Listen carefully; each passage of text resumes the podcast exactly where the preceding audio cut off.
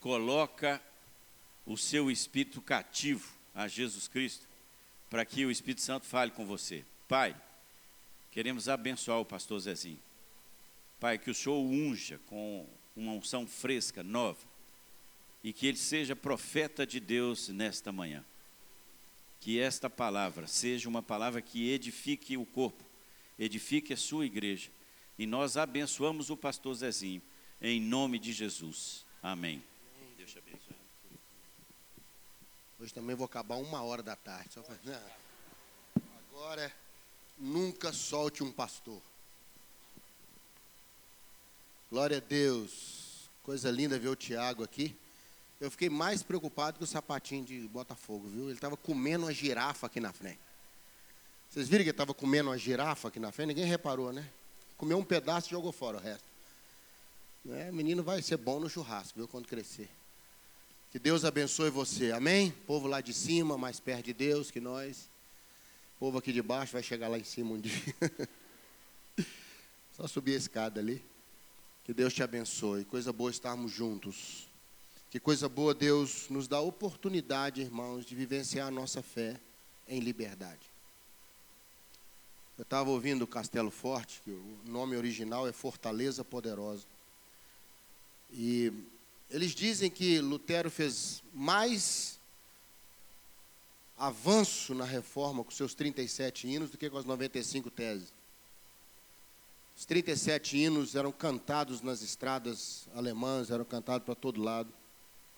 Mas esse hino que ele escreveu, indo, quando ele foi convocado para a cidadezinha de Worms, para ser julgado, e na cabeça dele tinha notícia de dois jovens que tinham sido queimados na fogueira, exatamente pela mesma coisa, e um amigo dele, pessoal, tinha sido morto também, por causa da sua fé. Ele foi para Worms, essa aldeiazinha, temendo pela sua vida. E diz a história que quando ele chegou e viu as fortalezas da entrada da cidade, ele falou: Fortaleza mesmo, é o nosso Deus. Ele se lembrou do Salmo 46, diz: Deus é nosso refúgio e fortaleza. E ele não tinha música, só tinha letra, então ele pegou uma música de uma canção famosa em germânico que era cantada nos bares. Aí ele pegou emprestada a música. Né? Não conta isso para ninguém, não, viu, gente? Ele pegou a, a música de uma música muito popular da Alemanha na época, que era cantada no, nos bares, nas ruas, né? E ele colocou a letra, né? E, e nós cantamos até hoje Castelo Forte é o nosso Deus. Que Deus possa te abençoar, que você seja renovado com a força do Senhor nessa semana. Forte é aquele que tem sua fonte de fortaleza vindo de dentro, não de fora. Porque o mundo é aparência mas o Senhor está conosco todos os dias. Eu queria cantar com você uma canção que fala muito do cuidado do Senhor sobre a nossa vida. Nós já cantamos várias vezes aqui. Cantamos muito sobre a cruz antes. Eu não sei se você se lembra, né? Porque você guarda todas as mensagens que houve aqui. Mas eu falava que a gente não deve desistir. Nós não somos dos que retrocedem. Quando eu tive aqui a última vez. E no final eu disse: mesmo que você desanime completamente, a cruz não vai deixar você voltar. A cruz não vai deixar. Quando você falar assim, ah, eu vou embora, ela vai brincar. Não, não, não. Seu destino é o céu. Amém? Seu destino é o céu. Nós estamos todos voltando para casa, como diziam os missionários. Estamos voltando para casa. Que Deus te abençoe nessa manhã. Você chegou triste aqui, Estamos tristes com a passagem da mãe da Thelma. Mas a vida segue seu rumo. Mas você está aqui.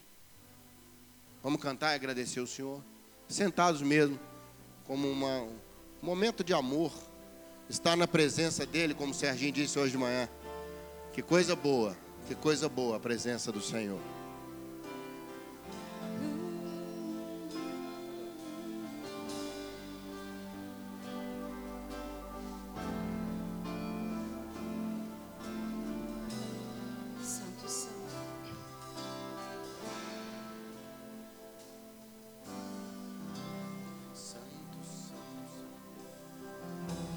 Santo, Santo, eu me prostrarei ante a ti.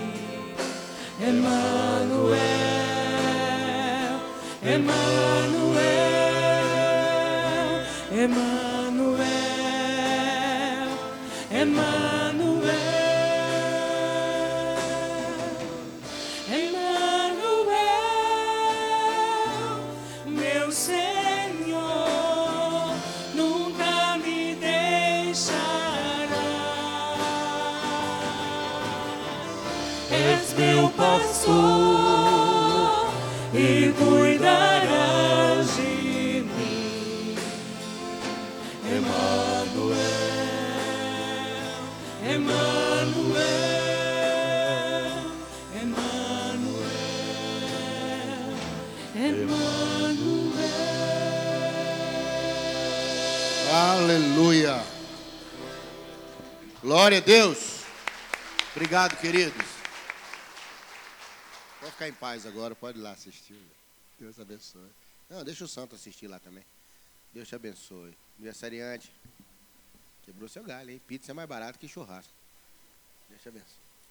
Abre aí sua Bíblia em Números, capítulo 13. Quero trazer uma boa notícia para você. Algo lindo que eu aprendi aqui, que Deus falou no meu coração, e coisa boa a gente deve passar, né, Tiago? Coisa boa a gente passa para frente. Números, capítulo 13. Vou falar um pouco sobre números 13 e números 14, então não vou ler tudo, não, você vai acreditar em mim. Eu vou te dar o contexto. Deixa sua Bíblia aberta, deixa seu celular aí na sua Bíblia, cuidado para não ser atraído por mensagem de WhatsApp. Né? Fixa. Fixa aí na Bíblia. O maior inimigo do crente, eu estou vendo, não é o pecado, é a distração. É, pecado a gente sabe dele, a distração a gente só sabe depois. Saiu agora essa que eu disse, né? Só sabe depois que errou. Quando viu, já foi. Números 13 conta a história de um povo que saiu do Egito, ainda extasiado pela bênção de Deus, ainda impressionado com a travessia do Mar Vermelho. Só crente pisa o fundo do mar e o pé fica seco, só crente, mais ninguém. Né, no mundo.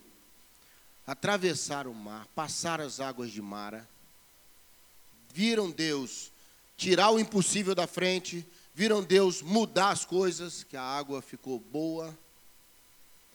Viram Deus fazendo esses negócios. Era uma viagem curta, se pegasse o caminho dos filisteus beirando o mar. Mas Deus evitou que passassem ali, porque não tinha estrutura para um enfrentamento grande, que eram os filisteus. Os filisteus eram um povo diferenciado. Eles vieram dos fenícios, chegaram de barco na Palestina. Eles seriam mais ou menos como o alemão típico hoje. Eram altos, de olhos claros, né? Era um povo muito guerreiro. E Deus, então, achou por bem que eles passassem pelo meio do deserto, onde enfrentariam problemas, mas não um inimigo tão grande. Na verdade, o grande inimigo que Israel enfrentou no deserto foi ele mesmo. Águas profundas, normalmente, a maior dificuldade é com a gente mesmo. Não sei se você sabe, mais de 90% da vida marítima intensa acontece perto do continente. Lá nas profundezas mesmo do oceano, é chamado deserto azul, quase não tem nada. A vida floresce perto da terra, por uma série de fatores. Então, assim, nessas profundezas está a dificuldade. Israel, durante 40 anos, lutou contra si mesmo. Você não tenha dúvida, em tempos de deserto, o maior inimigo que nós temos somos nós mesmos. Em tempos de transição. Não é necessariamente os outros, é a nossa dificuldade de lidar com as coisas, etc. Mas eles caminharam um tempinho maior, uns três meses mais ou menos, pelo deserto e chegaram num vale chamado Cádiz. O nome completo é Cádiz Barneia, né? Chegaram nesse vale que dava entrada para o sul, o Negébio, vale deserto do sul. E ali então Moisés separou doze líderes, um príncipe, um homem excelente de cada tribo. Doze. Doze homens com capacidade de ver o que tinha lá na terra. Moisés falou: vai lá, vê como é que é a terra, vê a situação, porque agora nós vamos chegar onde Deus nos trouxe. Nós ah, já chegamos. E eles então entraram, entraram pelo sul. Infelizmente deram de cara com uma população da região de Hebron, um monte que havia ali, que eram gigantes. Né, os filhos de Anak. Não é uma visão boa para quem está entrando para espiar, topar logo com um gigante, né? Mas por outro lado, era uma região muito rica, o Vale de Escol, com cachos enormes. Precisou dois homens para trazer um cacho de, de uva, trouxeram figos, romãs. E eles fizeram esse, essa caminhada por Israel. 40 dias eles andaram por Israel. Você vê que os crentes gostaram tanto que até hoje eles vão, né? Quase todo ano tem gente indo para Israel, não tem? Lá dar uma, uma volta, né? Assim? E eles foram espiar a terra.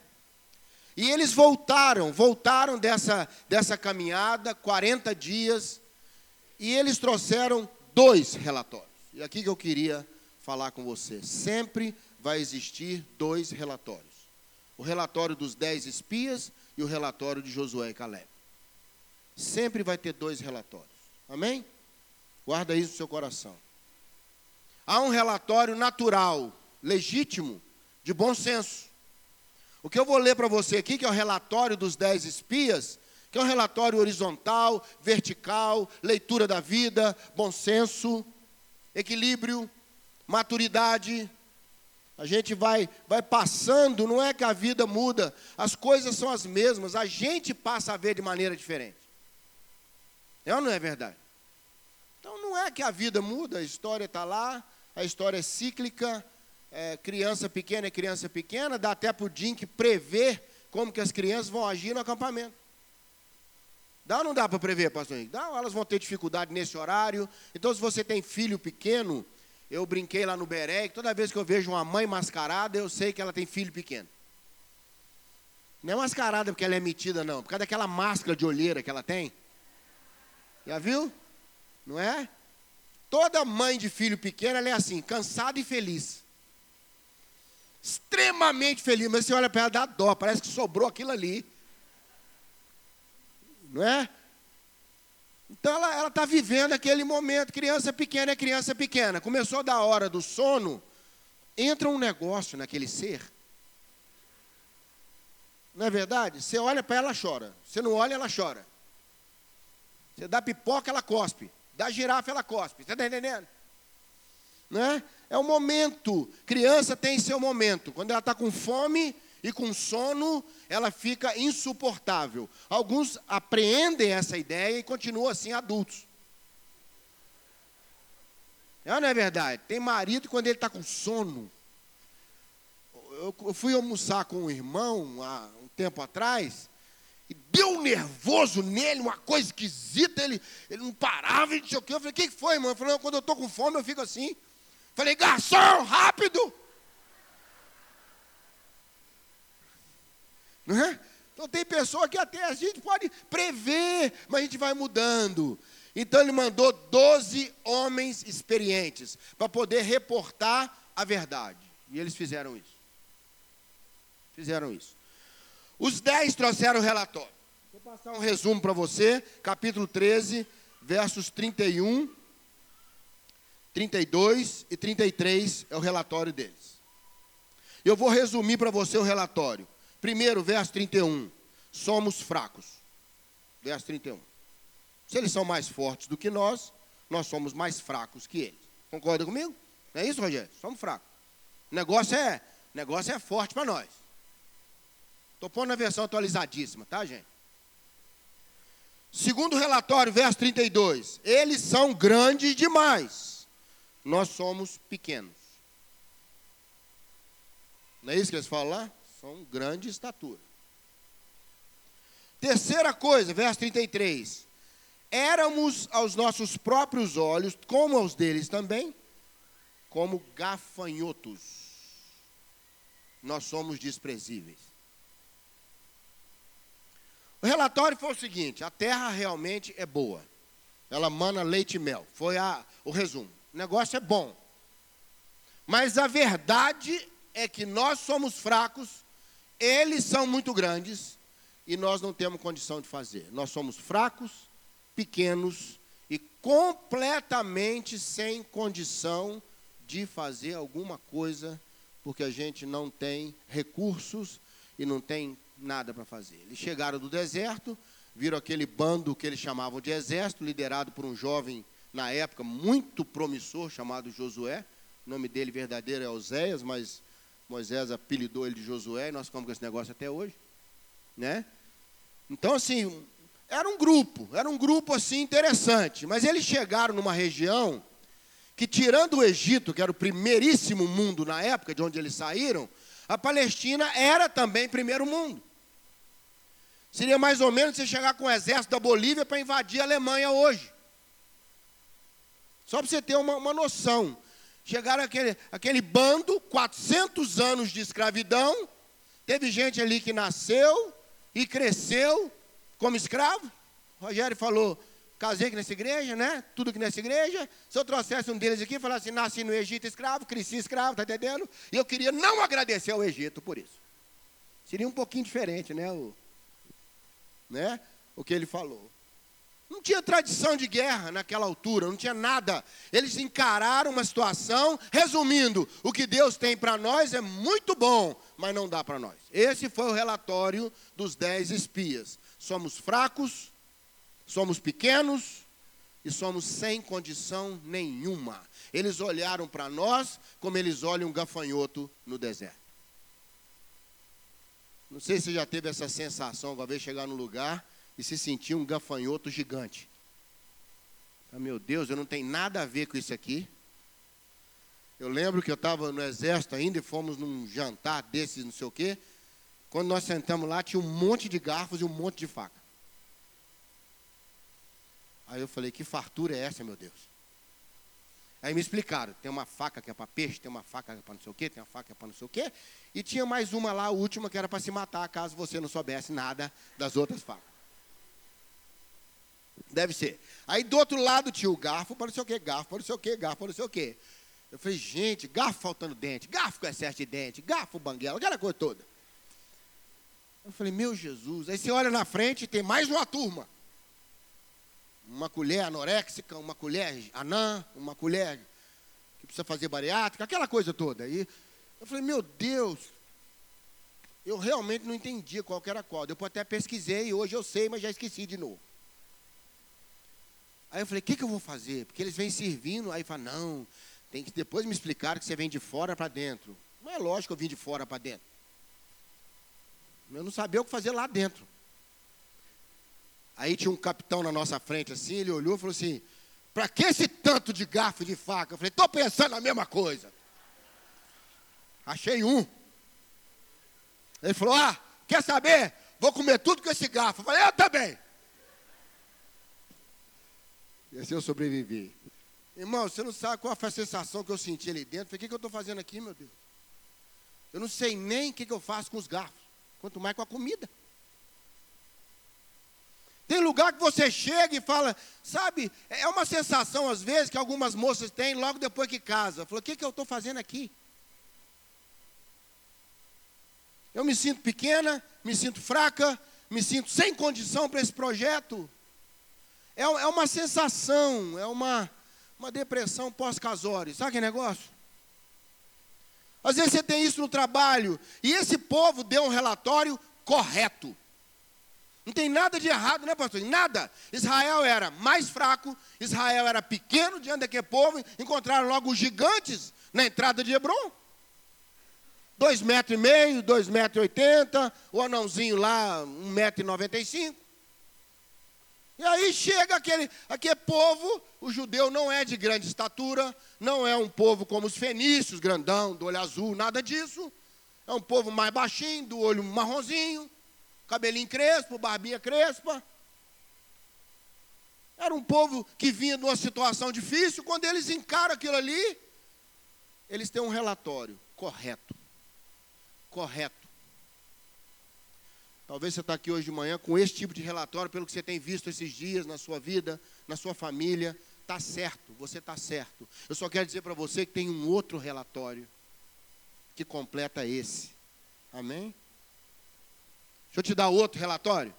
Esse agora, capítulo 14, é o relatório de Caleb. Caleb era mais velho que Josué, ele se adianta e se posiciona. Ele até que tentou, sabe, dar uma quebrada no outro relatório, lá no verso 30 do capítulo 13. Não, gente, vamos subir, vamos tomar terra, pronto. Mas ele, quando ia chamar o relatório dele, o relatório dele ia entrar primeiro. Ele até tentou, né?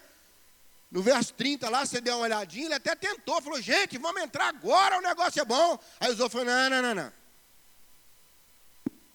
Relatório é o seguinte: 10 falando, um falando e o outro sem falar nada, quem que você vai ouvir? Você, vai, você, você eu mando 12 pessoas te contar uma história, 10 falam a mesma coisa, duas falam outra coisa. Qual que é a nossa tendência? Fala a verdade.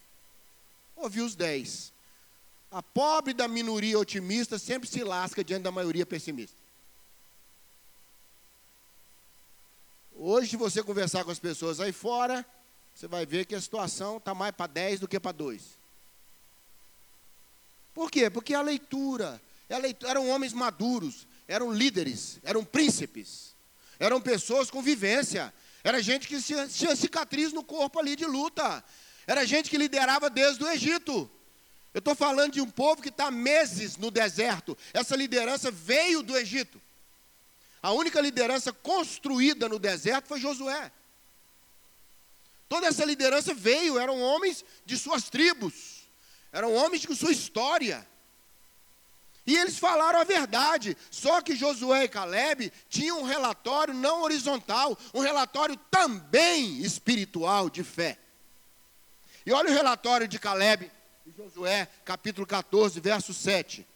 A terra não é boa, não. A terra, põe para mim, querido, por caridade aí, 14, de 7 a 9. É outro relatório agora, tá? Olha, a terra não é boa, não. A terra é muito boa. Irmão, quando você começa a ter o um relatório espiritual, você começa a ver um pouco mais do que os outros viram. Ah, eu tenho um filho que está me dando trabalho. Não, você tem um filho saudável. Está entendendo isso aí? Ah, eu estou trabalhando num lugar, queria trabalhar em outro. Meu irmão, você está trabalhando. Amém? Ah, eu estou lutando contra o pecado, mas está recebendo um monte de bênção. Grandes coisas fez o Senhor por nós. Por isso estamos alegres. Está certo que a vida continua. O versículo seguinte é assim: restaura-nos, ó Deus. Hã? Acabou de agradecer pelas grandes coisas, já pede Deus para fazer outras coisas. Mas a gente é assim. A terra não é boa, não, gente. A terra é muito boa. Segundo nós somos pequenos, nós somos fracos, mas se Deus se agradar de nós, Ele nos entra nessa terra, vai nos dar essa terra, porque nós somos pequenos e fracos, mas nosso Deus é grande e poderoso. No relatório dos dez, eles viram os inimigos, no relatório de Josué e Caleb, eles viram acima dos inimigos. Davi, quando olhou para Golias, falou: é grande. Quando ele viu o Senhor atrás de Golias, falou assim: é pequeno. Grande é o Senhor. Amém? Grande é o Senhor. E se ele se agradar de nós, nós vamos entrar. Terceiro ponto do relatório. Realmente, esses caras são gigantes, são fortes, mas nós vamos comê-los como pão, porque eles não têm força. O Senhor não está com ele, o Senhor está conosco. Não tenham medo deles. Sabe o que ele está dizendo? Não é para promover o maior sanduíche que já existiu de gigante, não. Ele está dizendo o seguinte: nós não vamos fugir da situação, nós vamos nos alimentar dela, nós vamos crescer com ela. E quem vai sair depois disso é uma pessoa melhor do que estava antes disso. Amém? Nós vamos aproveitar essa situação. Eles são gigantes que for, mas Deus está conosco. Eles andaram pela terra. Josué e Caleb perceberam que eles temiam a Deus. Os dez perceberam que eles não temiam a eles. O que, que eu quero dizer para você hoje de manhã? Muito simples. Junte os dois relatórios. Não leia também só o espiritual, não, tá, gente? Tem pessoa também que fica, não, o Senhor é grande, aleluia, essa situação toda é bênção. Tem irmão que começa até a agradecer porque deu pontapé na ponta da cama, aleluia, porque meu dedinho foi promovido a dedão, oh, glória. Outro dia, eu fui no velório de uma uma esposa de um pastor, do, do pastor. O pastor morreu, estava lá a esposa dele, né? o velório do pastor. Pastor muito amigos, tem anos. Eu cheguei no velório, está lá o povo todo, e do lado do caixão a esposa do pastor, a viúva, recém-viúva agora, segurando o choro, mas ela estava, eu não sei como é que ela não afogou para dentro dos órgãos todos, tanto já põe para dentro, agora assim. Eu falei, gente, essa irmã está passando mal. Quando eu cheguei do lado dela, tinha uma outra irmã abraçada com ela, falando assim, assim com a, com a boca tapada, igual jogador para não fazer leitura labial. Já viu? Chora não, irmã. Chora não, irmã. Fica firme. Olha o testemunho. Ah, irmãos, eu, vocês me perdoam, não aguentei não. Eu era amigo das duas. Aí eu entrei no meio das duas, abracei as duas assim. Falei, querida, o que, que é, pastor? Chora! Quase que ela afogou o pobre do morro. Aí a do lado foi sair, eu segurei. Porque crente tem essa coisa de sair assim. Hum. Ela foi sair, eu travei aqui. Falei, irmã, presta atenção. Quem perdeu o marido foi ela, não foi você não. Quem está sofrendo aqui é ela, irmã. Que mau testemunho chorar. Onde você viu isso? Jesus chorou diante do túmulo de Lázaro. Você deu mau testemunho, irmã? Ele deu mau testemunho por ter chorado no velório de Lázaro? Segura aí, irmã. Não é mau testemunho, não. Expressador não é não. Fica tranquilo aí. Ela, hum, eu falei, fica aí, Santinha. Oh, aleluia. Não é no aleluia? Eu também sei falar aleluia, fora de hora. Fica aí, irmã, aleluia. Deixa chorar. Fica por aqui. Vai embora não. Aí ela foi calmando, acalmando. Também eu colei nela, parecia um. Não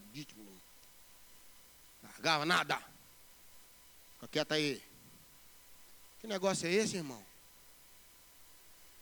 Cuidado com esse relatório só de Josué e Caleb. Deus é grande, Deus vai nos ensinar com essa situação, Deus sabe, vai resolver a coisa, a bênção é sempre boa, aleluia. Falta o outro relatório. Você é pequeno, você não tem força, você está num momento difícil, ó gafanhoto de Cristo. Quero aconselhar você hoje de manhã a sempre ler os dois relatórios. Amém, querido? Você sabe por quê? Você é fraco, mas Paulo disse: quando eu sou fraco, eu sou forte. Você é pequeno, mas pergunta a Zaqueu: o que, que Jesus fez? Desce daí, Zaqueu. Eu vou para tua casa. Você é desprezível, mas sabe o que João Batista disse? Importa que ele cresça e que eu diminua. Sabe qual foi o ápice do apóstolo Paulo quando ele falou: Nada sou? Você sabe por quê? Se você é nada, Jesus pode ser tudo. Se você está esvaziado, Jesus pode encher. Nós estamos há uma semana que a tradição cristã, principalmente católica, chama Domingo de Ramos. É o início da semana. Poli colocou bem aqui, estamos entrando numa semana para lembrar, não de comer chocolate e olhar coelhinho, mas de alegrar, porque Ele nos deu uma segunda chance. Amém? Páscoa significa passagem. Ele nos deu uma segunda chance. O sangue está na porta do nosso coração. Nós vamos ser poupados. Existe um relatório que fala assim: ele morreu, foi crucificado, foi envergonhado pelos romanos e traído pelos seus. Aquele que as pessoas amavam morreu numa cruz. Jesus encontrou discípulos indo para Emaús completamente arrasados. Arrasados. Porque eles só tinham um relatório. Concorda comigo?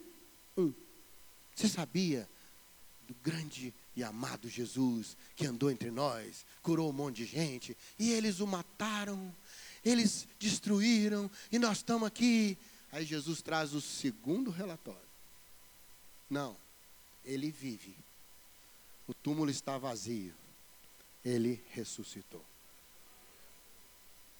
E quando viram Jesus no partir do pão, se encheram de alegria e correram para Jerusalém para fazer o quê? Dar o segundo relatório. Ele vive. Irmão, eu não sei o que você está vivendo hoje. Talvez você está olhando uma situação e fala assim, pastor, né, Rogério, eu sou tão pequeno diante disso, eu sou tão fraco. Eu, eu, eu não me sinto em condições. Verdade. Agora completa o relatório, pelo amor de Deus, que foram enviados 12, não 10. E sabe o que eu acho maravilhoso? Prevaleceu o relatório de Josué e Caleb. Amém? Infelizmente, infelizmente a Bíblia diz que os dez morreram diante do Senhor. Por terem enfatizado só o relatório humano. Meu irmão, que você não fique pelo meio do caminho. Morrer aqui não é que você vai cair morto, porque você acha que é fraco, não tem condição, não. É ficar pelo meio do caminho, né, pastor? Não chegar onde Deus quer. Eu quero abençoar você hoje de manhã. Leia os dois relatórios. Recebe essa palavra hoje de manhã? Vamos orar? Vamos orar, turma do primeiro relatório? Paciência comigo, turma do segundo relatório. Crente que já está no céu, eu ainda não estou lá não crente pré-arrebatado. Eu costumo dizer que tem irmão que se o anjo for treinar o toque da trombeta, é perigoso ele subir. O anjo não pode nem ensaiar, ele tem que achar uma sala acústica no céu. Não, tem irmão que está tão assim, você encontra com ele, ele, ele respira versículo. Amém, irmão? Tenha paciência comigo, eu estou um pouquinho atrás, mas estou no mesmo caminho que você. Nós vamos chegar lá. Eu conheço também o outro relatório, dos dez. Amém? Não despreze, não despreze o relatório dos dez. Apenas complete com o relatório de Josué e Caleb.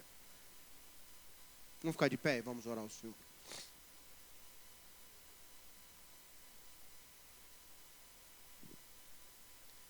Ó oh Deus, tanta coisa boa o Senhor tem nos mandado espiar. O Senhor antecipa de uma maneira tão maravilhosa. E pela fé, o Senhor nos adianta uma caminhada antes de chegarmos lá fisicamente. Temos projetos, temos olhares de fé. Alguns aqui estão vivendo esse momento de espiar a terra, Deus. Sabe que está lá, tem a promessa de Deus, mas ainda não entrou lá seja no, na terra maravilhosa da cura completa, seja na terra prometida de uma família restaurada, seja, ó Deus, na terra prometida de um futuro que nos chama, mas também nos assusta muitas vezes. Mas nessa manhã, nós queremos dizer para o Senhor que nós vamos ler todos os relatórios. Para sermos pessoas equilibradas no Senhor, equilibradas na tua palavra. Não, ó Deus, escravas da leitura dos dez, mas, ó Deus, com responsabilidade, com sabedoria e discernimento na leitura do relatório de Josué e Caleb. Dá-nos esse ponto, ó Deus, esse ponto de equilíbrio, um ponto onde estava Moisés. Ele estava com essa tranquilidade da leitura dos dois relatórios. O Senhor nos ajude nessa manhã. E saiamos daqui, ó Deus, lendo os dois relatórios agora da semana da Páscoa. Um relatório que diz ele morreu, ele sofreu, foi traído, humilhado, e ali no Calvário foi considerado exterminado. Mas aí o céu manda um outro relatório. Ele vive. Ele venceu a morte.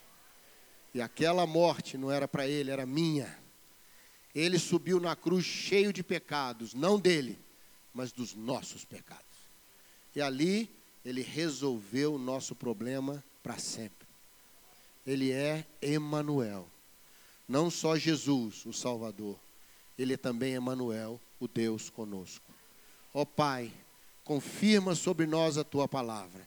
Dá graça meus irmãos para lerem com sabedoria os relatórios e entrarem na terra que só tem para eles. No nome de Jesus. Amém. Amém, queridos? Deus te abençoe. Senta um minutinho, por favor. Obrigado. Não. Cadê a criançada? Agora papai e mamãe, que tem o um menino Jim, que fica em pé. Por favor. Pode chegar. Um segundo.